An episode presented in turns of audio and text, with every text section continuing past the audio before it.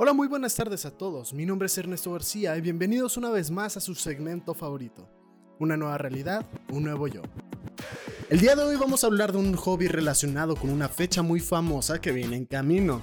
Por lo general, cuando tienes a alguien importante en tu vida, le das algo de comida, un detalle, alguna galleta o algo de repostería para demostrar tu cariño a esa persona.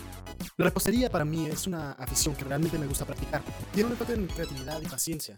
Y si bien hay muchas, pero muchas recetas en línea que puedes preparar, debes de poder decir, este ingrediente iría mejor con esta receta, o no tengo la herramienta para trabajar con esta, voy a intentar utilizando esta otra.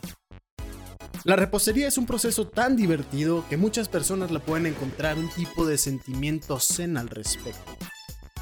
El seguir una receta ayuda a desarrollar disciplina, ya que para poder seguirla debes de tener conciencia de que cada punto tiene su importancia. Es mejor agregar los siguientes ingredientes, ya que esto va a cambiar el sabor del resultado final, el tiempo que se deja el horno, Depende mucho de la potencia del mismo y de dónde está enfocado el calor. Si la masa queda un poco más gruesa puede quemarse de abajo y dejar algo crudo en el interior. Este hobby es un ejemplo perfecto de aprendizaje a través de la prueba y el error.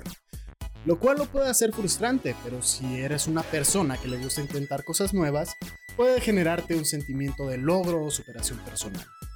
Este, como muchos otros hobbies, se le debe dedicar un poco de tiempo, por lo menos dos veces a la semana para poder dominar el arte y pasar a recetas más complejas, o inclusive hacer tus propias recetas, lo cual a mí en lo personal me da un sentimiento de logro. Esto ha sido todo por el hobby de la semana, espero que les haya gustado y que intenten cosas nuevas. Buenas tardes.